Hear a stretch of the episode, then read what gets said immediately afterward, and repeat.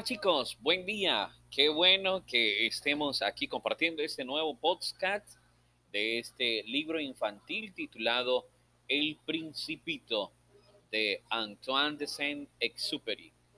Así que leeré esta mañana un fragmento de este y ustedes tienen la oportunidad de con un celular también hacer su propio podcast o audio corto sobre este libro tan maravilloso. Comienzo. Cuando yo tenía seis años, vi en un libro sobre la selva virgen que se titulaba Historias vividas, una magnífica lámina representaba una serpiente boa que se tragaba a una fiera. En el libro se afirmaba que la serpiente boa se traga a una presa entera sin masticarla. Luego ya no puede moverse y duerme durante los seis meses que dura su digestión. Reflexioné mucho en ese momento sobre las aventuras de la jungla y a mi vez logré trazar con un lápiz de color mi primer dibujo. Mi dibujo número uno era de esta manera. Enseñé mi obra de arte a las personas mayores y les pregunté si mi dibujo le daba miedo. ¿Por qué habría de asustar un sombrero? Me respondieron.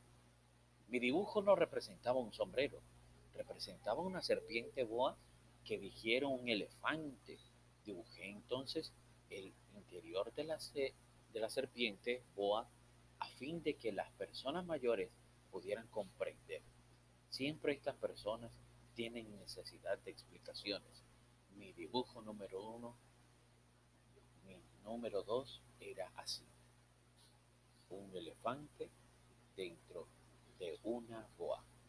Las personas mayores me aconsejaron abandonar el dibujo de serpientes boas, fueran abiertas o cerradas, y poner más interés en la geografía, la historia, el cálculo y la gramática.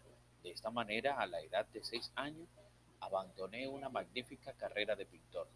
Había quedado desilusionado por el fracaso de mis dibujos número uno y número dos. Las personas mayores nunca pueden comprender algo por sí solas y es muy aburrido para los niños tener que darles una y otra vez explicaciones.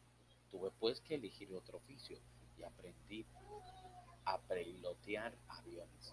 He volado un poco por todo el mundo y la geografía en efecto me ha servido de mucho. Al primer vistazo podía distinguir perfectamente la China de Arizona. Esto es muy útil, sobre todo si se pierde uno durante la noche.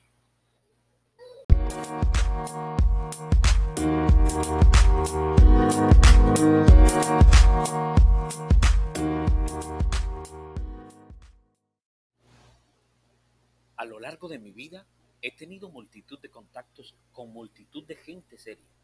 Viví mucho tiempo con personas mayores y las he conocido muy de cerca, pero esto no ha mejorado demasiado mi opinión sobre ellas. Cuando me he encontrado con alguien que me parecía un poco lúcido, lo he sometido a la experiencia de mi dibujo número uno, que he conservado siempre. Quería saber si verdaderamente era un ser comprensivo. E invariablemente me contestaban siempre, es un sombrero. Me abstenía de hablarles de la serpiente boa, de la selva virgen y de las estrellas. Poniéndome a su altura, les hablaba del bridge del golf, de política y de corbatas. Y mi interlocutor se quedaba muy contento de conocer a un hombre tan razonable.